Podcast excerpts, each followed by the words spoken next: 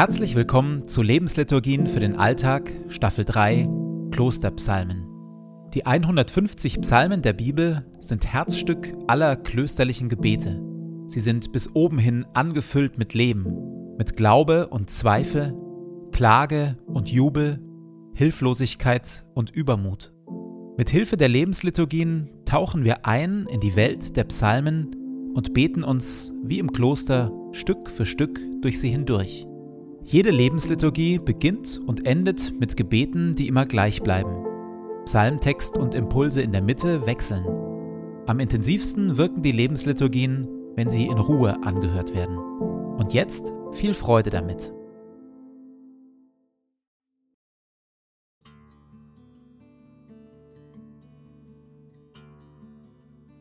Zu Beginn meines Betens lege ich zur Seite, was mich beschäftigt, und lasse es ruhig werden in mir. Ich sammle meine Gedanken und atme langsam und bewusst.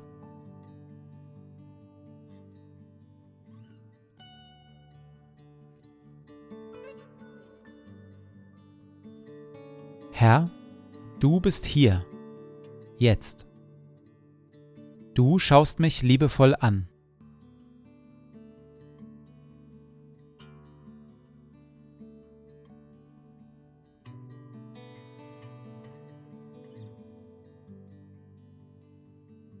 Ein Gebet von Benedikt von Nursia, Vater des Mönchtums aus dem 6. Jahrhundert. Verleih mir, gütiger und heiliger Vater in deiner Huld, einen Verstand, der dich versteht, einen Sinn, der dich wahrnimmt, einen Eifer, der dich sucht, ein Herz, das dich liebt, ein Tun, das dich verherrlicht und eine Geduld, die auf dich harrt. Amen.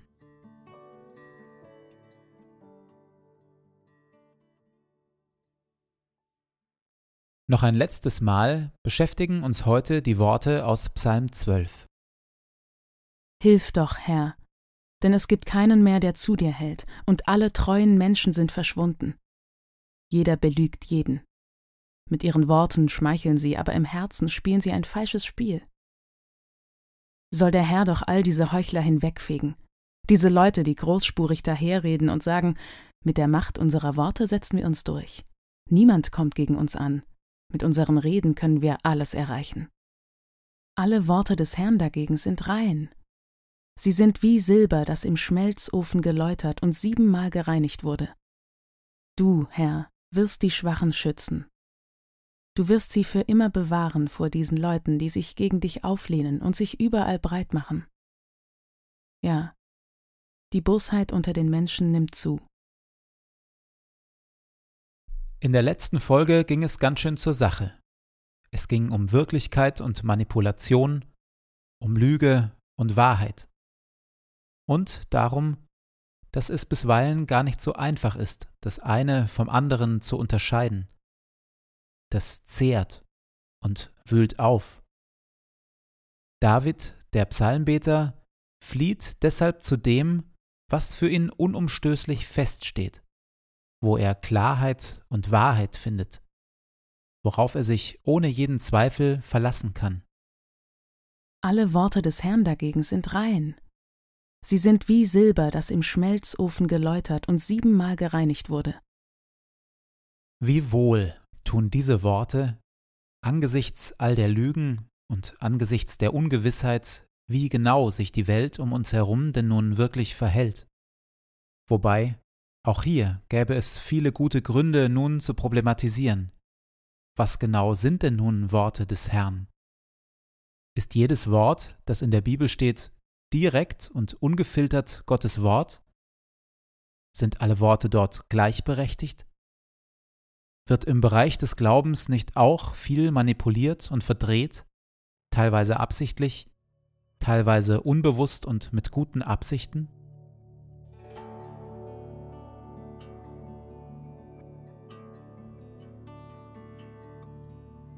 In der Stille klage ich Gott meine Ungewissheiten und meine Fragen mit Blick auf die Bibel und das, was ich glauben kann und soll.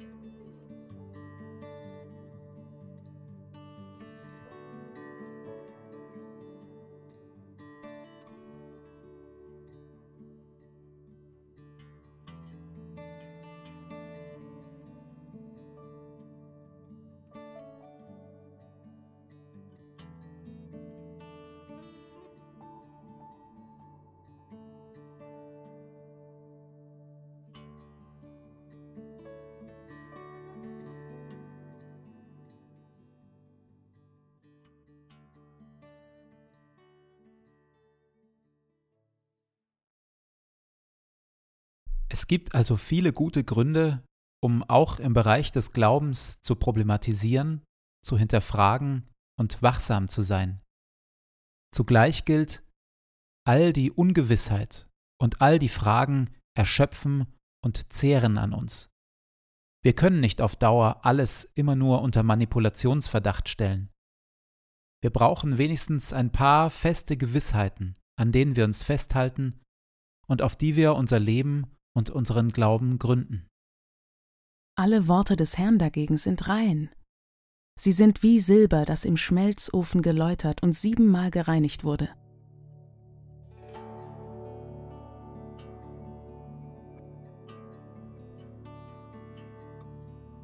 Auf welche Worte des Herrn verlasse ich mich? Woran bin ich nicht bereit zu zweifeln? Welche Gewissheiten im Blick auf Gott haben die Kraft, mich im Leben wie im Sterben zu tragen.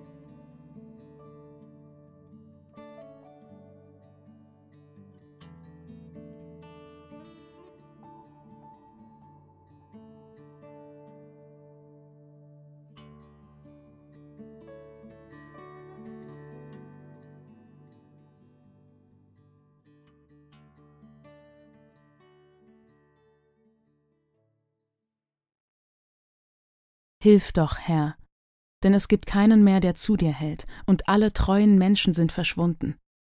Jeder belügt jeden. Mit ihren Worten schmeicheln sie, aber im Herzen spielen sie ein falsches Spiel. Soll der Herr doch all diese Heuchler hinwegfegen, diese Leute, die großspurig daherreden und sagen, mit der Macht unserer Worte setzen wir uns durch. Niemand kommt gegen uns an. Mit unseren Reden können wir alles erreichen. Alle Worte des Herrn dagegen sind rein, Sie sind wie Silber, das im Schmelzofen geläutert und siebenmal gereinigt wurde. Du, Herr, wirst die Schwachen schützen. Du wirst sie für immer bewahren vor diesen Leuten, die sich gegen dich auflehnen und sich überall breit machen. Ja, die Bosheit unter den Menschen nimmt zu.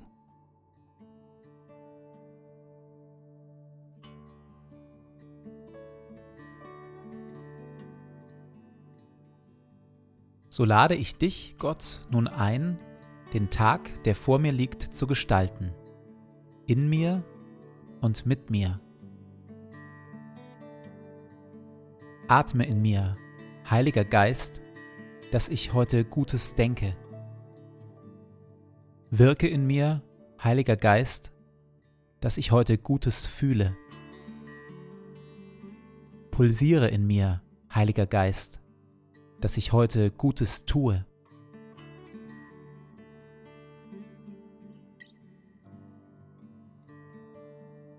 Dir gebe ich meinen Tag und mein Leben. Erfülle mich mit deiner Kraft und mit deiner Liebe, heute und an allen Tagen. Amen.